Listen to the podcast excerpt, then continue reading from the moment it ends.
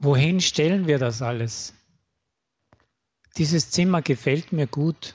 Es ist geräumig. Das ist wohl das größte Zimmer unserer Wohnung. Den Esstisch und die Stühle stellen wir in die Mitte des Zimmers.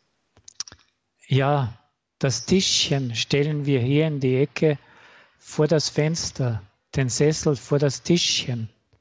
Wohin willst du das Sofa stellen? An die Wand dort. Über das Sofa hängen wir das Bild. Aber wohin äh, mit dem Fernseher?